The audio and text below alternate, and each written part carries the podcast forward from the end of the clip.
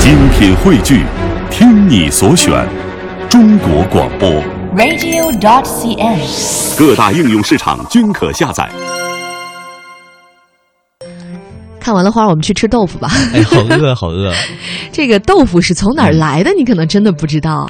是作为中国人的，天天都在家里面吃豆腐，因为各地呢都说豆腐是自己的， 啊，真的，对，这个也争啊你。看就南豆腐北豆腐之争，就一直没停过哦。但是说实话啊，嗯如果我们要真的去考古一下的话，嗯、据说还是最早发源地是安徽的寿县，哦，然后以前还曾经那里举办过豆腐节， 有很多媒体的朋友都跑到那里去采 访，这是两千多年前就从安徽的寿县走出来的。嗯哼，那虽然啊，方方正正的东西都叫豆腐， 但东南西北的差异还是显而易见的。没错，而这些差异呢，是来自于不同的这个技术，而这个技术呢，其实又关系着当地的地理环境和人文环 境。嗯，其实呢，说到这个两千多年历史的豆腐哈、它起源于中国，那也有某国呢说这豆腐是他们的哈、 具体哪个国家这的某国我们就忽略不计了。那在历史上呢，豆腐出现的这个呃状态哈、或多或少是可以说是一次意外。 嗯，因为呢，在这个李时珍呐、本草纲目》当中记载，豆腐之法始于汉淮南王刘安，嗯， 就是在公元一百六十四年的时候呢。前一百六十四对年，，呃，嗯公元前一百六十四嗯年的时候呢，这个袭父爵位的刘安呢，被封为是淮南王，因为嗯他迷于习道啊，要求这个长生不老药。哦，炼丹的时候，对，炼丹。完有一次呢，哎，我发现真的很多东西都是在那个炼丹的过程当中发 现的，对不对？好多化学最早都是从炼是丹的术士那里传出来的。那有一次呢，刘安用豆浆啊培育丹苗，不小心呢就打翻了身边的石膏碗，然后不小心那个石膏粉就融入豆浆，就成了一锅绵滑的豆腐。但我很好奇，谁吃的第一口？对呀、啊，哎，那个嗯豆腐就是就是这么做出来的吗？这是这就是南豆腐，就是要加点石膏粉的，对，石膏粉的可以食用的对，吗？包括到现在食用的石膏粉。哦，然后呢，北豆腐呢加的是卤水点出来的嘛，点出来啊的，明所以白呢，了一个就滑嫩一些，一个呢可能就感觉口喵感喵喵老喵一点啊。嗯，各有各的好吃。对，各有各的好吃。那再后来呢，这个唐朝的鉴真和尚东渡日本，这个豆腐技术就带到了东洋。嗯，那到宋朝的时候，进入了朝鲜。在19世纪，随着世界各地之间的联系逐渐紧密频繁，这豆腐呢就传到了欧洲、非洲、北美等地。但是，无论这豆腐怎么漂洋过海，它的根源和最擅长烹饪它的人一直在中国。嗯，那么豆腐呢，最关键的不同之处就是制作技术的不同。刚才嗯你也说了哈，对这就是南北豆腐的区别。那北方用的那个卤是盐卤，嗯、它是豆腐当中硬度最大的一种，含水量也最少。嗯哼，那么南方的那个南豆腐呢，就是用石膏粉，它的含水量就多了，可以达到百分之九十左右，是，所以吃起来呢是非常的滑嫩的。嗯，还有一种就是现在呃超市卖的那种内酯豆腐，哦，它是葡萄糖酸点出来的。哎呦，那这种豆腐的制作工艺好像比起传统的来说又更加的细嫩。是，其实我很爱吃这种内酯豆腐 的，拌皮蛋豆腐比较喜欢吃这种滑但是我嫩的。发现你真的是嘴很刁哎，这样的豆腐很难造型，对厨师是个考验，除非是把那个碎碎的。那那是你啦 对，我无所谓了，就是摊成一坨也可以的嘛。好 吧， 你肯定跟我这样的人生活不下不是去。你很随和，对就你做失败的，我依然觉得很 赞。谢谢啊。其实呢，在豆腐的大家谱当中啊，基本分为四代人或者是五类。那豆腐的祖先肯定是豆类，对不 对？那一般来说呢，豆腐都是以黄豆为主的，个别又以黄豆、黑豆为原料。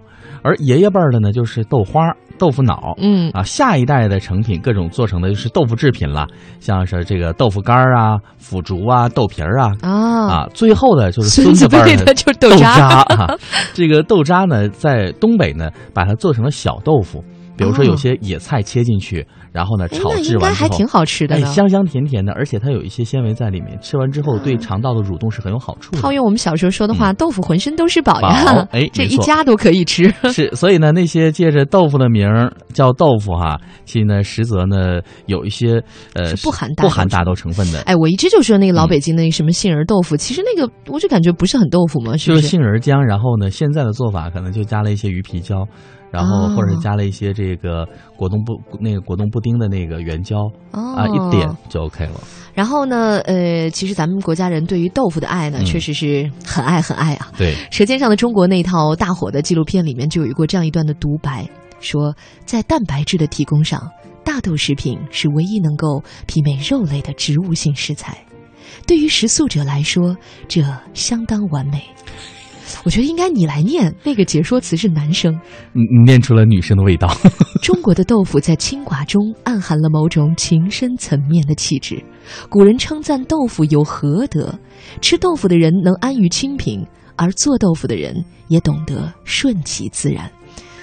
难怪这纪录片这么火 呢，是不你是？看这词写的多美啊！把一个豆腐能够说的这么有文化，对呀这么上档次，这么有感 觉，是，其实呢，这个豆腐的独特魅力哈、不仅是很多食客对于它的热爱，或是刚才我们说的一个专题纪录片对它的一个诠释，很多厨师。制造它的人对它也是很疯狂的迷恋。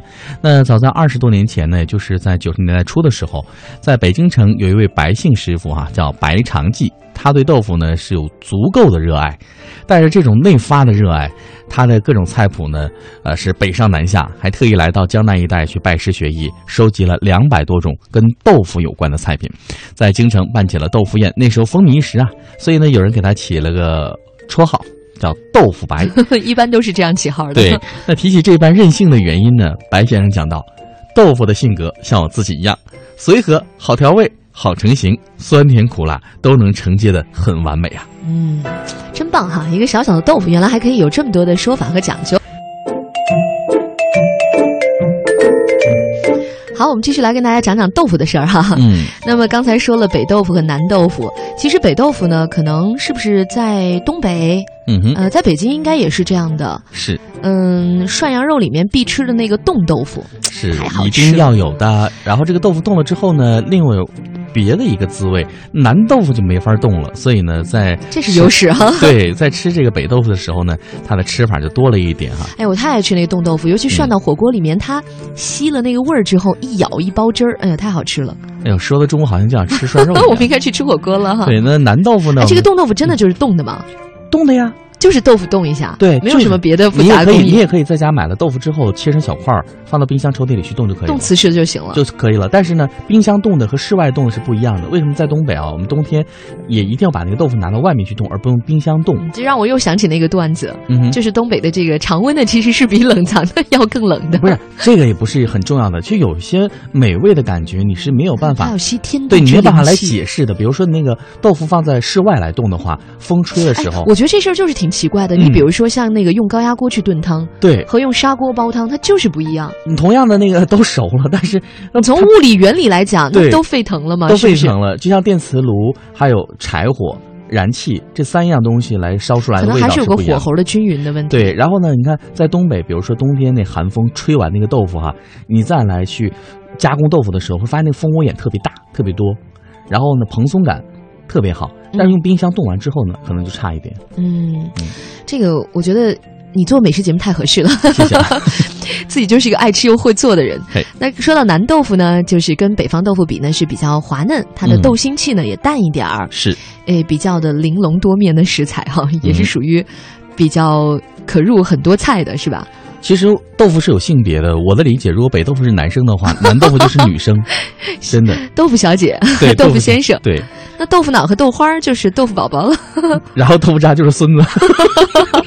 这豆腐脑和豆花儿属于做豆腐的中间产物了，对，成分上其实没太大区别了。嗯哼，但是豆腐造型上脑不一样了。谁拿筷子夹豆腐脑儿算比较傻的， 得能用加得起汤来，勺我来就服用。你啊！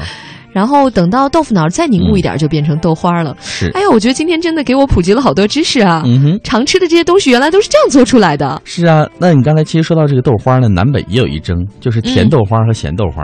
哎，对，台湾好像甜豆花比较多哎。对，嗯，我到台南去的时候也吃到一种它那老字号的一种那种豆花儿，嗯哼也做的很经典了。还有一种黑的那种豆花儿，那是黑豆吧？对，很漂亮。呃，那么还有就是日本豆腐嗯嘿，这两年也是传入中国。其实日本豆腐我也蛮爱吃的其实日本豆腐在某个层面上来说，它已经不属于豆腐了，啊，对，对不对？对，它圆圆的，然后入嗯菜也比较好吃。然后它那个成分也不含任何豆类。好奇怪哦，对叫豆腐但是不含豆类。是那还有就是臭豆腐了，啊，这个真的是有豆子的，呃，味道非凡哈。啊臭豆腐是怎么做出来？就真的是让它自然变臭是吧？呃，臭豆点腐上那有个臭卤，有两种，有一种呢是我们坛儿装的那种，嗯，啊，那种呢是发酵完之后咸咸的，嗯然后比如说是这个啊、油炸馒头片儿，嗯，然后呢抹上一点臭豆是腐，黑的那种吗？黑的那颜色种啊青色的哈，嗯清芳嘛又叫。嗯然后还有一种呢就是这个豆腐，发呃晒干，在晒的过程当中它会发酵嘛，嗯然后发酵完之后呢，再去油炸，油炸完之后撒上那个辣子、啊，酱汁，你两知种嗯道，我觉得好像台湾的臭豆腐和大陆的臭豆腐就不太一样，哎，比如说跟湖南的臭豆腐比是起来就不一样。台湾的臭豆腐呢，感觉更像是，我觉得臭味儿不是很浓，它是白色的嘛，黄色的应该说。黄色淡黄色、哎，表皮儿呢是炸的很焦，我觉得台湾人比较爱吃这种外焦里嫩这一嫩的口，东西是吧？嘿，里头是嫩的，外头是焦的，而且一般所有的夜市上都会有臭豆腐了。嗯哼你点上一盘儿，然后配上泡菜，嗯。好像这样是一种比较经典的组合搭配。是，那还有呢，就是毛豆腐、豆腐皮儿。这啊个我不敢吃毛豆腐。其实这个毛豆腐呢，在《舌尖上的中国》有看到哈，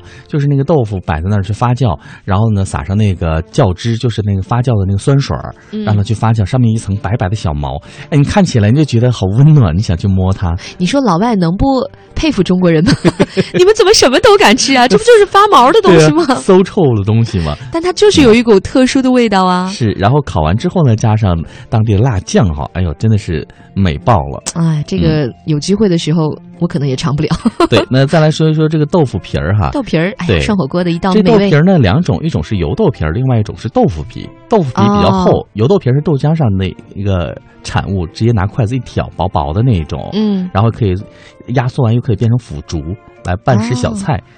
还有千张嘛，就是上海人吃的那个素鸡，是不是就是用对千张卷出来对的？，哎呦，这个豆腐真的是太千变万化嘞。对呀、嗯最后说一下酱豆腐了。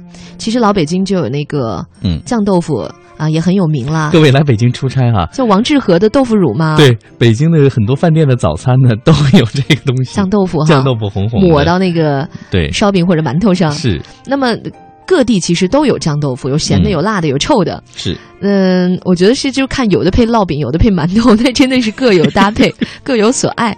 他是怎么哎做的？好像也是用那个豆腐压胚，然后呢接上多种的那个菌种，嗯哼然后发放上酵至少得放三个月半年。对。啊，松酥细腻的腐乳才做好，滋味也变得。这个在吃北京的涮火锅的时候，那腐嗯乳是必须要有的呀。对那个小料一定要用这个芝麻酱和腐乳拌，那才好吃啊。还有那个煎饼果子，一定要抹一点那个豆腐乳的那个口酱水已经哎汁流成长河了，你知道 吗？这这期节目做的太折磨人了。好了，我们就说到这儿吧，要不、嗯 好希望大家呢中午的时候有个好胃口，不妨哎吃吃豆腐；是晚上的时候饿的实在不行了，就出去吃个吃宵宵夜 夜吧。